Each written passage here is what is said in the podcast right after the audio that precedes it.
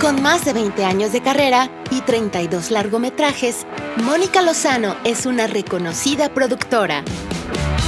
Amores Perros, Arráncame la Vida, Nicotina, No se aceptan devoluciones y ¿Qué culpa tiene el niño? son algunas de las películas que bajo la dirección de Alejandro González Iñárritu, Luis Mandoki, Agustín Villaronga, entre muchos más, les han dado vida y éxito a sus producciones. Damos paso a esta entrevista con esta exitosa mexicana, solo por audiomovie.mx.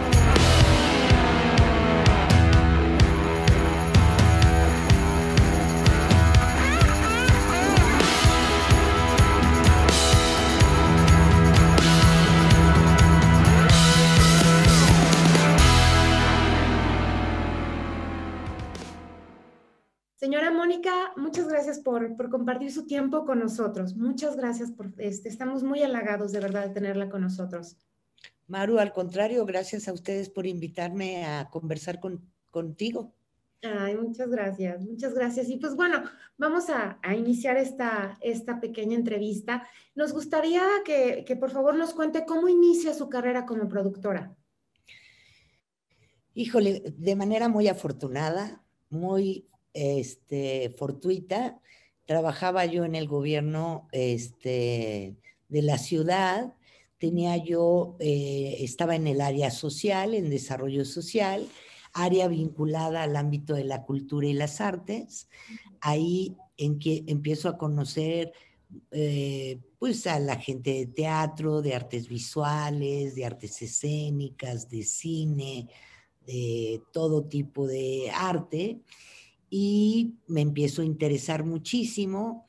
Adicionalmente, mi jefa directa, Alejandra Moreno Toscano, que en ese momento era la secretaria de Desarrollo Social, eh, había sido la, o e, era la nieta de Salvador Toscano, este, que es el que introduce en México en 1898 el equipo Lumière y es el que filma las primeras imágenes de cine, este, eh, la llegada de Madero a la Ciudad de México y algunas tomas y vistas de la ciudad. Y su madre había hecho una película este, a partir de estos materiales que se llama Memorias de un Mexicano. Había un gran interés por el cine por parte de ella y ella me pedía que yo analizara cómo se financiaba el cine, cómo se fomentaba a nivel global, a nivel mundial, cuáles eran estas políticas públicas, este, cuáles eran los tiempos de recuperación de las inversiones de una película. Y en el gobierno de la ciudad se creó la Comisión Nacional, la Comisión de Filmaciones de la Ciudad de México, se reactivó un fideicomiso que se llamaba FECIMEX, que era estímulos al cine mexicano, que se premiaba ese año a lo mejor del cine en términos de rentabilidad y de resultados de taquilla de una película. Se hicieron acciones como el concurso de proyectos cinematográficos y audiovisuales de México y América Latina. Se hizo este, el mercado de artes audiovisuales y cinematográficas. Eh, que se llamaba Mercartes, y es a propósito de esta vinculación con el sector que al cambio de la administración pública, los cineastas me, me invitan, Jorge Sánchez, a formar una unión de crédito para la industria audiovisual y después, siendo la unión de crédito un mecanismo de financiamiento al cine, se transformó en la Asociación Mexicana de Productores Independientes, AMPI, y es a partir de ahí que me vinculo. Y también en esos años Alejandro Soberón este, tenía el deseo de crear una empresa de producción y distribución de cine y entonces creó en alianza con el señor Carlos Slim Estudio México Films, que era el estudio, con Novisión, que era la empresa este, distribuidora, y Altavista Films, la empresa productora. Entonces, llego a un lugar muy afortunado que es la doctora por su pasión con el cine, con Jorge Sánchez, otro apasionado del cine, y Alejandro Verón, otro apasionado del cine que a los 19 años ya era productor de cine y daba clases de cine en la Ibero. ¿Y qué te digo? Pues aprendí de grandes maestros y heme aquí.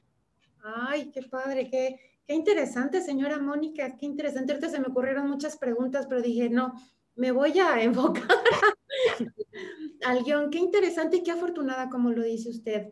Oiga, y bueno, ok, este, ya nos, nos, nos platica cómo, eh, cómo, ha sido afortunada para entrar en este, en este medio. Y, por ejemplo, ¿qué, qué le motiva?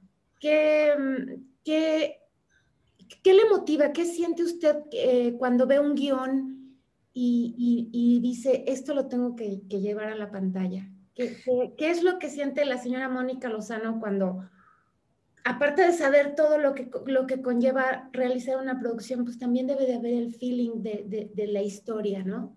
Sí, mira, primero que nada, algo que me apasiona en el cine es que involucra a un sinfín de disciplinas, profesiones y personas, ¿no? Donde todos estos intereses se tienen que subordinar a un interés global que es hacer una película y hacer la mejor película posible. Entonces eso, eh, el que, el que haya un sinfín de personas involucradas, me parece es como un ejército, este, donde hay un general de división que va conduciendo a este ejército. Entonces, me parece ah, una cosa especialísima y maravillosa. Segundo, e, efectivamente, la historia, ¿no? ¿A quién se la quieres contar? ¿Qué quieres motivar? Este, ¿Qué quieres O sea, finalmente una historia para que tenga un impacto razonable o posible es porque te emocione.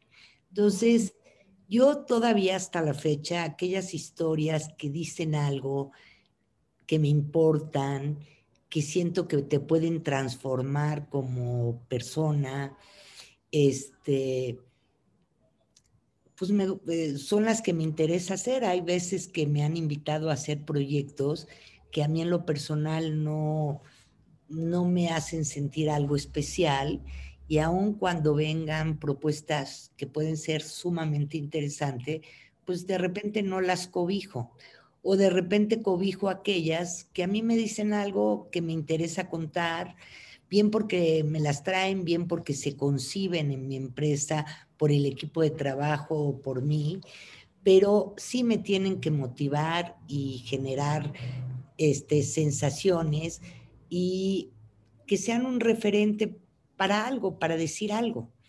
Este, entonces sí, digo, he hecho películas de todo tipo, desde muy culturales hasta muy comerciales, pero cada una tiene que hablar de la relación padres e hijos, de la, de la amistad, este, de la aceptación. Este, me gusta mucho el cine histórico, entonces me ha tocado estar en algo, participar y colaborar y propiciar algunos proyectos históricos.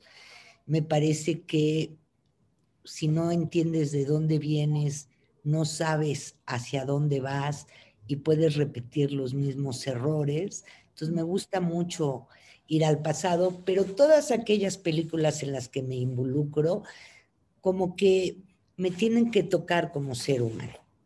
Ay, qué bonito, qué bonito, señora Mónica. Oiga, ¿y cuál es em, el género que más le gusta y qué género le falta realizar? Mira, este, he hecho cine de ficción, de animación y documental. Este, y dentro de la ficción no he hecho terror, no he hecho género, he hecho drama, he hecho comedia, he hecho cine social, cine histórico, este, eh, pero no he hecho género y pues quizá es algo que se me antoja evidentemente he hecho thriller, ¿no? Pero, pero este cine de horror, que además es del gusto de la gente muy joven, este, alguna película sí me gustaría hacer. Este, incluso en la empresa estamos ahorita desarrollando varios proyectos que tocan ese género. Ay, qué padre, qué padre, qué interesante. Y por ejemplo, digo, eh, ya está tocando em, el, no, es que ya, realmente mi pregunta ya prácticamente no, nos la contestó, ¿no? Que es, que es si, si existe algún guion o alguna novela que, que, usted diga, esto yo lo tengo que hacer en algún momento de mi vida, ¿no? Sí, sí hay varias. Sí hay varios proyectos que por una razón u otra no he podido concretar, pero este, pero son proyectos que se han desarrollado y que yo creo que ningún proyecto se abandona.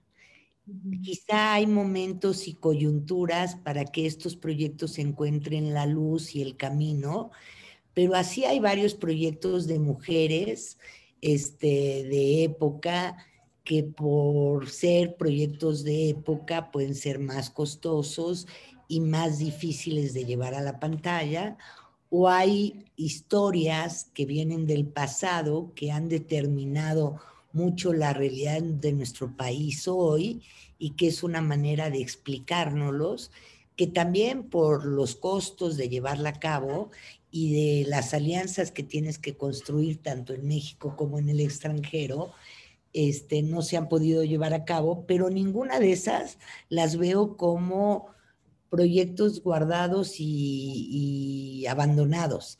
Al contrario, siempre estoy pensando cuál es el momento para volver a sacar ese desarrollo para que sea posible. Pero existen y espero algún día llevarlos a la pantalla. Señora Mónica, esta charla está muy interesante, pero permítanos continuar con ella después de unas recomendaciones del contenido de nuestra página web. De la reflexión a la evolución. Todos los miércoles por Spotify, YouTube y demás plataformas de podcast.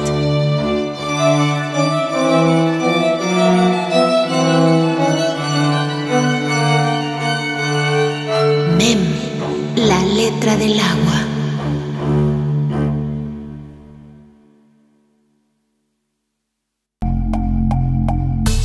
Sé parte de las historias de vida de algunos sobrevivientes del holocausto.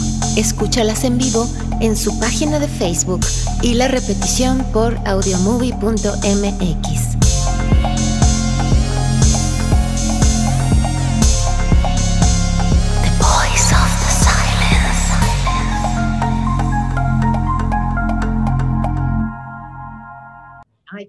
interesante que así sea, señora Mónica. Y, por ejemplo, ¿existe algún actor de talla internacional que diga, yo algún día lo voy a tener en mi producción, ¿no? Que admire, que piense que, que, que, será un logro como, como personal, ¿no? Que usted admire mucho. O que incluso, si desafortunadamente admira a alguien que ya no está, que ya, que ya falleció, ¿qué actor le hubiera gustado a usted producir? Bueno, este, ¿qué te digo? A mí una mujer que me gustaría que estuviera en una película este, que yo produjera sería esta mujer maravillosa que ha hecho muchísimo cine en Hollywood, este, pero que tiene también una carrera independiente. Este, hoy se me olvida el nombre, qué pena. Se me olvida el nombre, pero la tengo aquí. Ahorita me acuerdo. Este, esta mujer, este, es más, estuvo en los puentes de Madison, en esta película de los puentes de Madison, que también me parece una historia de amor fantástica. Meryl Streep. Ah, Meryl Streep. Oh, sí. ¿No? Entonces, este, bueno, ¿qué te digo? Me encantaría que ella estuviera en la pantalla. Este, hay otro actor este, que me encanta, la verdad, siempre que, o sea, para mí es garantía de ver una película suya. Este, bueno, ahorita me acordaré. soy muy mala para los nombres, los tengo en la, imaginación y se me va. Este, y bueno, actores mexicanos, pues yo eh, digo que Daniel Jiménez Cacho es mi actor predilecto, pero sin duda hay muchísimos actores y actrices con un talento extraordinario. Este, y además ir descubriéndolos a lo largo de los proyectos que promuevo y que realizo y encontrármelos como seres humanos, pues me parece increíble. La verdad, he conocido, he tenido la fortuna de conocer personas formidables. Este, eh, digo, en algún momento escuché a Patti Reyes Espíndola decir, es que uno no es ser actriz. Antes de ser productora o yo o ella ser actriz, pues es madre, hermana, hija, pareja, ¿no? Y eso es lo que transmites en términos del trabajo que tú emprendes. Y en el cine, pues, este, ver reflejados estos personajes, pues es muy gustoso. Ay, qué bonito, qué bonito, señora. Y por ejemplo, si esta época que estamos viviendo de tecnología, internet y todo eso, eh, la hubiésemos vivido en la época del cine, del, cine de oro, ¿qué actor qué peli o qué película le hubiera gustado realizar? No, bueno, Joaquín Pardavé, muchas de las de Joaquín Pardavé, por supuesto, que me parecía un actor sumamente este, interesante y que interpretó muchísimos papeles. Este, obviamente Sara García, obviamente este, este, María Félix, Dolores del Río, Pedro Infante, o sea, pues este, eh, Tintán. Como se me antoja tener la posibilidad de hacer una película de Tintán, ¿no? Que le haga un homenaje a este personaje tan talentoso y con una carrera este, tan importante como la que tuvo Tintán. Ay, qué interesante, qué, qué padre, señora Mónica. Y bueno, este, wow, usted tiene una lista enorme de producciones, ¿no? Este, eh, ¿Usted podría contarnos brevemente qué producción de la que usted, em, en la que usted estuvo, la disfrutó más, ¿no?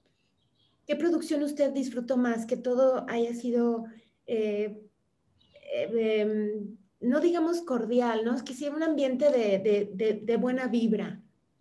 Mira, la verdad es que he trabajado en películas donde normalmente ha habido eh, eh, equipos extraordinarios con directores muy solventes y este, pero te puedo decir, por ejemplo, que una película por el libro y por el tema que que se manejó, Arráncame la vida, es una película que disfruté mucho.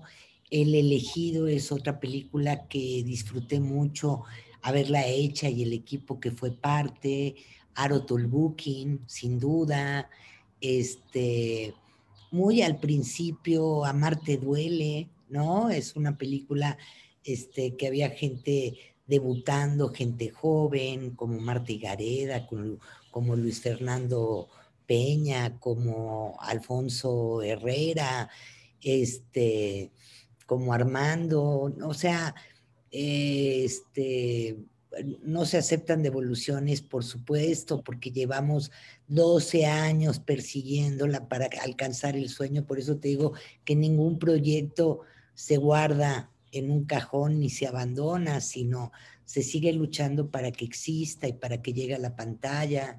Este, eh, hay un sinfín, o sea, yo creo, digo, en algunas sufres más o son más complicadas o tienes ciertos obstáculos que vencer, pero en realidad yo creo que las más pequeñitas son más sueño en otro idioma, ¿no? Hay muchas películas que a mí, porque tiene que ver con las personas que se reúnen para hacerla y la pasión y el compromiso y la dedicación que y el empeño que ponen para que esta suceda, ¿no? Ay, qué, qué interesante, señora. Y bueno, platíquenos, ¿cómo ve el cine con, la pandemia? Pues veo que es un momento de crisis, pero de grandes transformaciones, donde está cambiando todo. Está cambiando el modelo de negocios, está cambiando los modos de producir, está cambiando las formas de consumo. Este, hoy, pues todo lo que sabíamos hasta el 2000, cierre del 2019 se está trastocando y viene, estamos en, en el pleno huracán y con una necesidad importante de de, tratar de ver en perspectiva para ver que se diseñen los mecanismos, las políticas públicas y las nuevas maneras en que el sector cultural, social y empresarial vamos a enfrentar los nuevos retos que va a imponer el sector audiovisual. Pero todo está cambiándose. ¿Cómo lo veo? Como algo en, transformación y con grandes oportunidades, pero que hoy difícilmente podemos decir esto es así y así va a ser.